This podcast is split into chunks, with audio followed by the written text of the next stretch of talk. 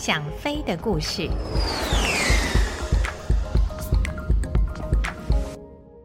各位朋友，大家好，我是王丽珍，欢迎来到想飞的故事这个单元。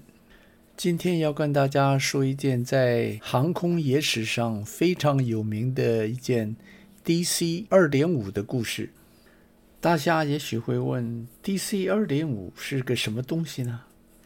原来 DC 啊是 Douglas Commercial 的简写，是美国道格拉斯飞机公司为了它所生产的商用客机所取的型号头衔，由 DC 一型。到 DC 十都是那家公司所生产的客机，但是飞机的型号都是整数，如 DC 二、DC 八。那这个 DC 二点五又是怎么一回事呢？今天就要跟大家来分享一下这件奇闻的原委。话说，中国航空公司在一九四零年引进了一批刚由美国出厂的 DC 三客机。这型飞机啊，比 DC-2 的载重量要大，也比 DC-2 飞得更高更快，而操纵系统则和 DC-2 大同小异。最显著的不同就是起落架不需要用手摇动液压 pump 来收放，而改用全自动液压式。这对副驾驶来说真是一大福音，因为他们再也不必在起飞之后。忙着摇动那个液压手柄来收放起落架了。一九四一年五月间，一架中国航空公司的 DC-3 客机于四川宜宾机场在日机空袭的时候被炸，飞机的右翼由发动机外侧到翼尖部分完全破损，无法修复。当时中航的维修部门并没有多余的右翼可以更换。如果向美国加州的道格拉斯工厂重新订购一个右翼，要几乎等三个月，再加上运送的时间，那架飞机要完全修复，总要半年以后了。以当时中航的业务水准看来，公司是无法让一架飞机在那里放上半年的。再说，日机经常到那里去轰炸。如果将那架飞机放在那里半年，谁也不敢保证不会再出事。公司的总经理黄宝贤及总机师 Allison 两个人商量了半天，也想不出任何妥善的方法将那架飞机修复。同时，两人也发现，即使当时他们有一个备份的右翼，如何将它由香港运到宜宾，就是一个大问题。如果要用空运，也没有任何飞机可以装得下那么大的一个翅膀。就在他们一筹莫展，就要宣布放弃那架飞机的时候，维修部门的经理 Sodinsky 却做了一个相当大胆的建议。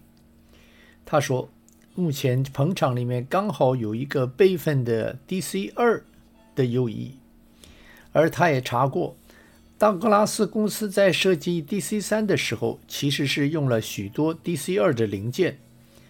DC-3 的机翼虽然比 DC-2 要长五英尺，但是由机身到发动机的那个部分，却跟 DC-2 完全相同。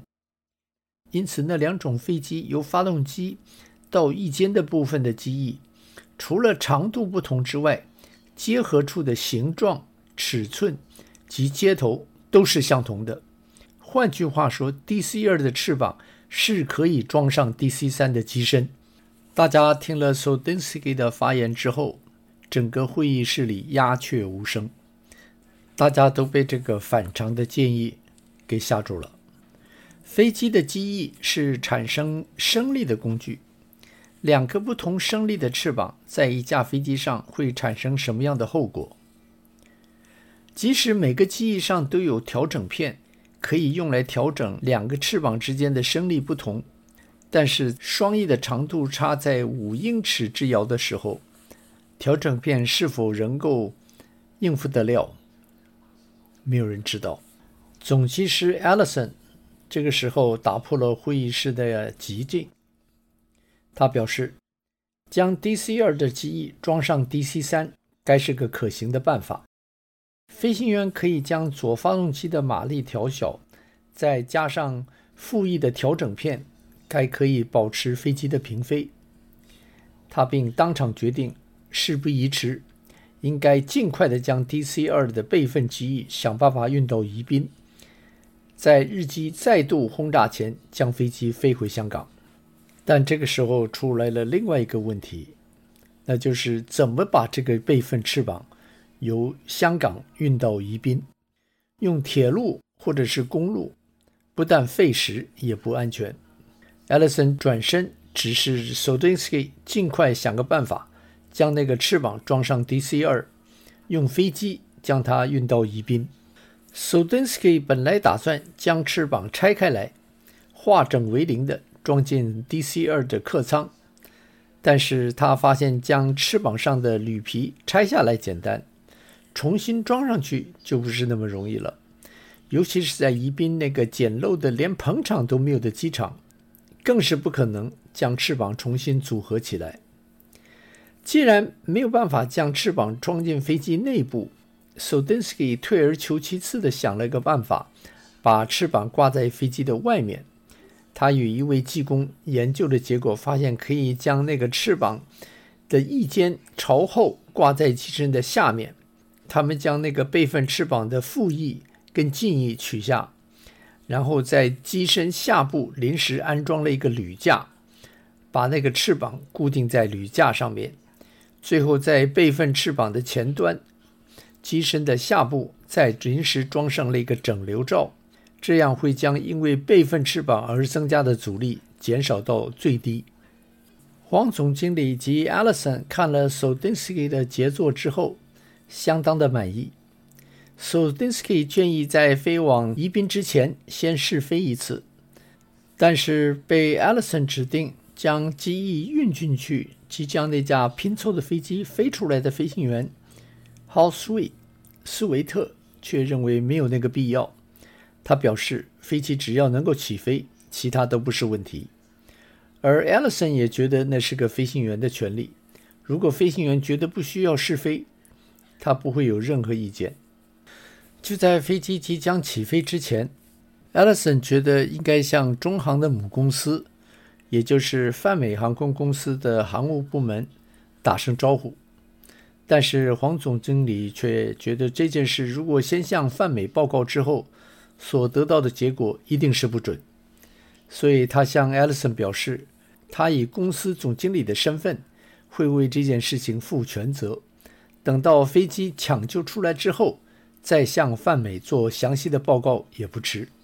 正常情况下，DC-2 可以搭载十四位客人。那架机腹下挂着另一具翅膀的飞机，除了增加的重量之外，所增加的阻力也无法忽视。七位搭乘那架飞机前往宜宾的维修部门技工，还带着全套的维修工具，所以那天的情况绝对不是正常情况。但是客运部门却还是将空下来的七个空位全部卖出。那架飞机当天不但是满载，而且是超重。但在当时的中航，几乎每班飞机都是超重，所以只要飞行员斯威特不说话。其他人也没什么意见。当天夜里下着大雨，许多人都留在机场等待着那架 DC-2 起飞。许多人看着那架机腹下挂着一个大累赘的飞机在碎石跑道上冲刺前进的时候，心中都是紧张的要命，生怕那架飞机飞不起来。结果那架飞机安全的在滂沱大雨间腾空而去。送行的人看着那架飞机的一间航行灯，慢慢的消失在黑暗的夜空中。那架飞机在六个钟头之后，安全抵达重庆的珊瑚坝机场，将一班旅客放下来之后，飞机继续往西飞。到了宜宾之后，几个技工立刻开始工作。在那个小机场，因为没有吊车这种装备。所有的护件都必须要用人力来搬动，不仅费时也费力。不过，在怕日机前来轰炸的情况下，那七位技工竟也在一天之内就将那个 DC 二的机翼装上了 DC 三的机身，而且副翼的操纵钢缆也都已经调好。其实，在整个安装机翼的过程中，副翼操纵钢缆的调整才是最重要的一环，因为两种机翼的长度不同，操纵钢缆的行程也不同。如何将长短不同的两个机翼上的副翼行程调成一致，还真花了那些技工们一些心思。第二天清晨，飞行员苏维特围着那架两翼长短不同的怪物，稍微检查了一下，觉得没什么大问题，转身对着大家说了一声 “Well, let's do it”，之后就登机将发动机启动。经过正常发动机试车手续，仪表显示一切正常，他没有任何迟疑，立刻将飞机滑进跑道，加满油门起飞。飞机起飞之后，斯威特发现飞机的右翼要比左翼重许多。其实他也知道，两翼的长度差了五尺，所产生的升力自然会有所差距，只是没有想到他必须将副翼向左压满之后。飞机才能勉强地保持平飞。他继而将左右两具发动机的马力再做调整，这样才使向左压驾驶杆的力量稍微减轻，而飞机也可以稍微的向左倾斜。经过这一连串的马力与副翼的调整之后，重庆已经在望。那架飞机在重庆珊瑚坝机场落地之后，也引来不少在场的人前来围观。大家不敢相信，这等拼凑的怪物竟也能够飞得起来。当时，中国航空公司规定，重庆与香港之间的飞机必须在夜间飞行，所以斯威特只有等到天黑之后，才由珊瑚坝机场起飞。只是那天在起飞之前，斯威特发现客运部门又将那架飞机上所有的机柜又都卖掉了。这表示那架左右升力不同的飞机又将是满载的飞回香港。在那个航空萌芽的时代，不但航空公司没有严格的纪律，就连国家都没有健全的航空法来管理这些事情。那些草莽飞行员就一次又一次的在目前看来匪夷所思的情况下，以自身的经验与运气达成使命。那架 DC 二与 DC 三的混合体 DC 二点五，就在斯威特与中国航空公司地勤技工的合作下，飞回了香港，也飞进了航空史业。好了，今天的故事就讲到这里，我们下个星期再会。